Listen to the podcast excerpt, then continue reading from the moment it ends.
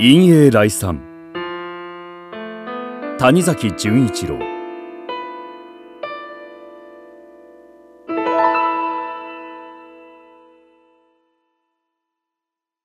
私は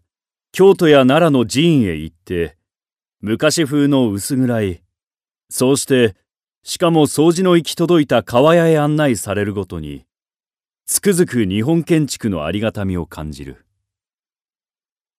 茶の間もいいにはいいけれども日本の川屋は実に精神が休まるようにできている。それらは必ず母屋から離れて青葉の匂いや苔の匂いのしてくるような植え込みの陰に設けてあり廊下を伝わっていくのであるがその薄暗い光線の中にうずくまってほんのり明るい障子の反射を受けながら瞑想にふけりまた総外の庭の景色を眺める気持ちは何とも言えない。漱石先生は毎朝便通に行かれることを一つの楽しみに数えられそれはむしろ生理的快感であると言われたそうだがその快感を味わう上にも寒弱な壁と清楚な木目に囲まれて目に青空や青葉の色を見ることのできる日本の川屋ほど格好な場所はあるまい。そうしてそれには繰り返して言うがある程度の薄暗さと徹底的に清潔であることと蚊のうなりさえ耳につくような静かさとが必須の条件なのである。私はそういう川屋にあってしとしとと降る雨の音を聞くのを好む。ことに関東の川屋には床に細長い吐き出し窓がついているので軒場や木の葉から滴り落ちる点滴が石灯籠の根を洗い飛び石の苔を潤しつつ土にしみ入るしめやかな音をひとしお身に近く聞くことができる。まことに川屋は虫の音によく鳥の声によく月夜にもまたふさわしく四季折々のものの哀れを味わうのに最も適した場所であっておそらく古来の俳人はここから無数の題材を得ているのであろう。されば日本の建築の中で一番風流にできているのは川屋であるとも言えなくはない。すべてのものを死化してしまう我らの祖先は住宅中でどこよりも不潔であるべき場所をかえってガチのある場所に変え花鳥風月と結びつけて懐かしい連想の中へ包むようにした。これを西洋人が頭から不浄扱いにし公衆の前で口にすることをさえ忌むのに比べれば我らの方がはるかに賢明でありまことに風雅の骨髄を得ている。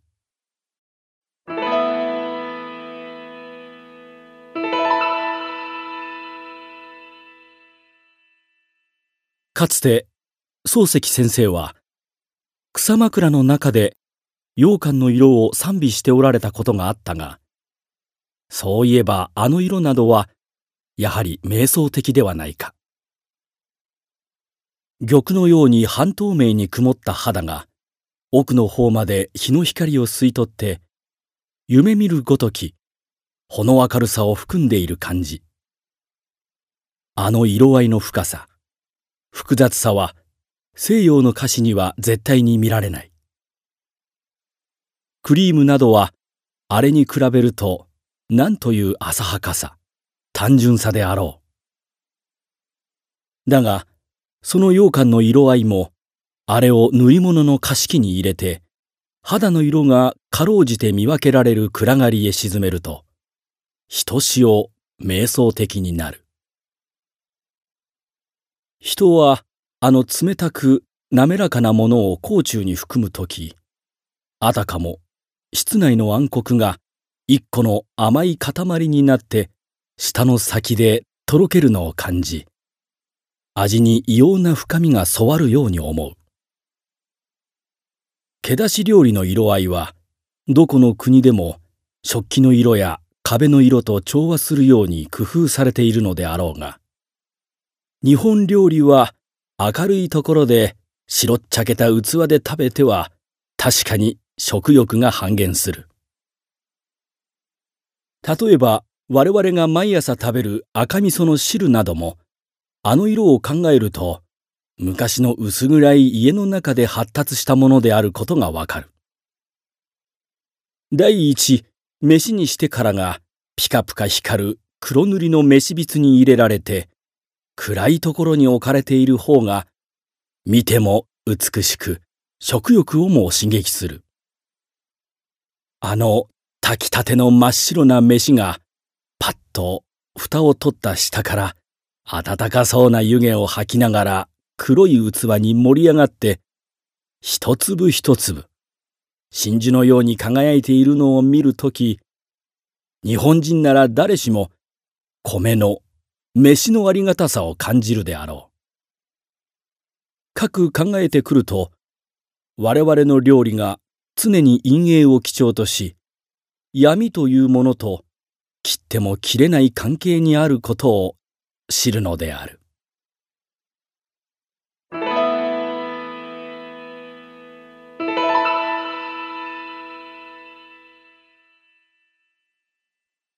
我々の先祖は明るい大地の上下四方を仕切ってまず陰影の世界を作りその闇の奥に女人をこもらせてそれをこの世で一番色の白い人間と思い込んでいたのであろう肌の白さが最高の女性美に欠くべからざる条件であるなら我々としてはそうするより仕方がないのだしそれで差し支えないわけである。白人の神が明色であるのに我々の神が暗色であるのは自然が我々に闇の理法を教えているのだが個人は無意識のうちにその理法に従って黄色い顔を白く浮き立たせた。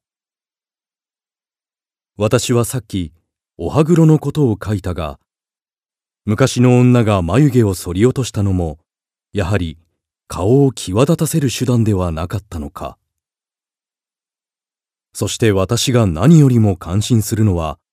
あの玉虫色に光る青い口紅である。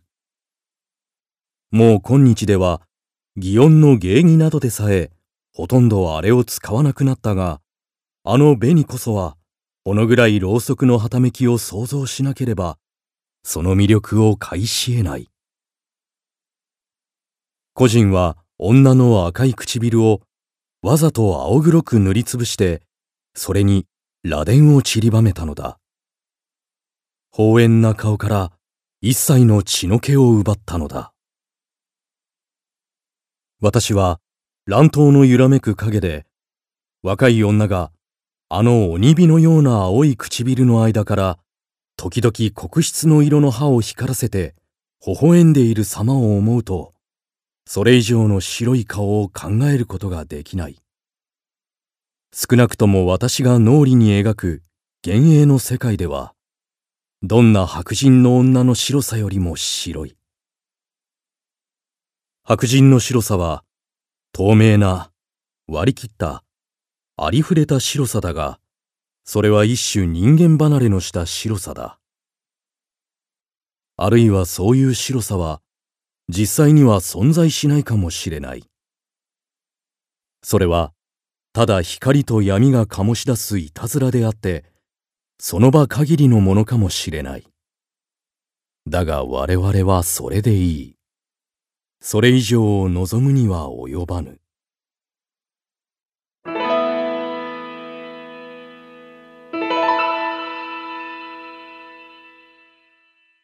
私がこういうことを書いた主意は、何らかの方面、例えば文学、芸術などに、その損を補う道が残されていはしまいかと思うからである。私は、我々がすでに失いつつある陰影の世界を、せめて文学の領域へでも呼び返してみたい。文学という伝道の軒を深くし、壁を暗くし、見えすぎるものを闇に押し込め、無用の室内装飾を剥ぎ取ってみたい。それも、軒並みとは言わない。一軒ぐらいそういう家があってもよかろう。まあ、どういう具合になるか、試しに、伝統を消してみることだ。